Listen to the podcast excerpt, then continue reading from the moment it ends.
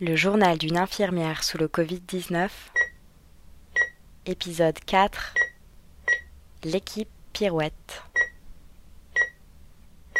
3 avril 2020. Retour en réanimation après deux jours de repos. J'étais angoissée de revenir. Mais finalement, la journée a été plutôt calme. Les patients continuent d'être très graves, mais on commence à bien organiser nos journées. Un des patients dont je m'occupe est dans un état critique. Il a moins de 60 ans et n'a aucun antécédent, comme tous les autres. Quand je suis arrivée ce matin, il était en décubitus ventral. Mais sa sonde d'intubation fuyait, rendant la ventilation beaucoup moins efficace. Il a fallu rapidement le remettre sur le dos, puis changer la sonde d'intubation, ce qui n'a pas été facile. Le patient ne respirait toujours pas convenablement malgré les hautes doses de sédation et les curares que nous lui injections. Nous avons donc dû lui administrer le NO, un gaz vasodilatateur à l'aide d'une autre machine. Les médecins font tout pour le sauver. Je croise les doigts. Nous commençons à être en rupture de masques FFP2. Maximum 4 masques par personne par jour. Et ils sont périmés depuis 2013. Ça démange. Ils font mal au nez et ils sont trop épais pour respirer correctement. Nous n'avons plus beaucoup de surblouses. Il faut maintenant en utiliser une pour plusieurs patients. Ils envisagent même de les laver pour les réutiliser alors qu'elles sont jetables, c'est-à-dire qu'elles sont censées être jetées entre chaque patient.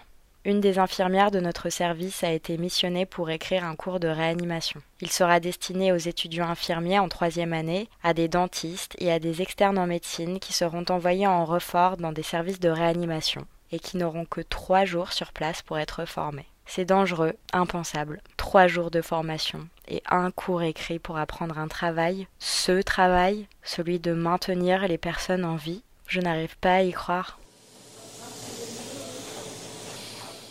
4 avril 2020. Mon patient se dégrade. Beaucoup. Les médecins hésitent encore à le mettre sous ECMO. En attendant, on le met en décubitus ventral. Encore et encore. Tous les jours. Sa peau commence à en ressentir les effets. Il a des blessures sur les genoux et le visage. Il est œdémacié. Il est méconnaissable. Les gonflements de son visage vont s'estomper, mais les écorchures qu'il a sur le front, les joues et le menton laisseront probablement des cicatrices qui lui feront se remémorer cette période difficile. Je vois les sourires des médecins s'estomper quand il rentre dans sa chambre. Alors lui, il est vraiment très critique, mais il est jeune, on ne lâche rien. Alors on continue. Je prépare des tonnes de seringues pour prolonger son coma. Je mobilise son corps plusieurs fois par jour, une fois sur le dos, une fois sur le ventre, et on recommence. Je continue de lui prendre sa température qui, au bout de dix jours chez nous, ne descend pas. Mon autre patient s'est aggravé. Hier, il était conscient, il respirait avec de l'oxygène, un gros débit, à plus de 50 litres par minute. Mais il était conscient. Sa femme a même eu l'autorisation de passer 30 minutes avec lui. Je l'ai rassuré en lui disant que son état était stable, qu'il fallait juste passer le cap de la maladie, continuer comme ça pendant encore quelques jours et qu'il serait sorti d'affaires. Mais quand je suis arrivée ce matin, il était dans le coma, les médecins l'avaient entubé dans la nuit. Il n'a pas tenu, il était littéralement à bout de souffle, il a demandé lui-même à être intubé, il se fatiguait trop. Alors les réanimateurs l'ont endormi et branché au respirateur. Je croise les doigts pour que son état s'améliore, que son état ne se dégrade pas, comme la quasi-totalité de nos patients. 6 avril 2020. Mon patient n'est toujours pas sous ECMO. Son état est de plus en plus critique, ses poumons n'oxygènent plus assez son sang. Le respirateur ne suffit plus. Il est trop tard pour lui mettre l'ECMO.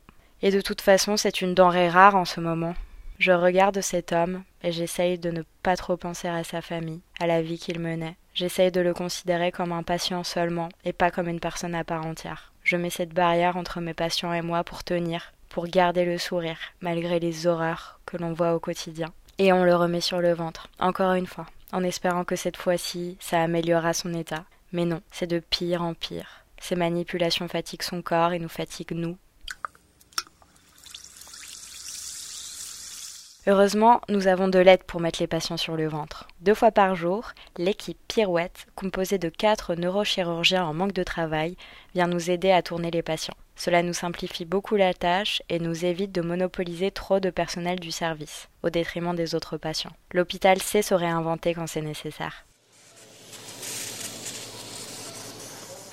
Il y a des bonnes et des mauvaises nouvelles. Une mère de famille sur le point de décéder, une autre dans le même état dont la famille a été durement touchée par le coronavirus. Mais nos deux plus jeunes patients sont sur la bonne voie. L'un d'entre eux sortira sûrement de réanimation dans les jours qui suivent. Mon week-end en réanimation se termine et j'ai la boule au ventre. Je suis soulagée de pouvoir me reposer, mais je suis inquiète. Je me demande qui sera encore là quand je reviendrai dans deux jours, qui aura survécu, qui sera rentré chez lui, qui n'aura pas eu la chance de se battre jusqu'au bout?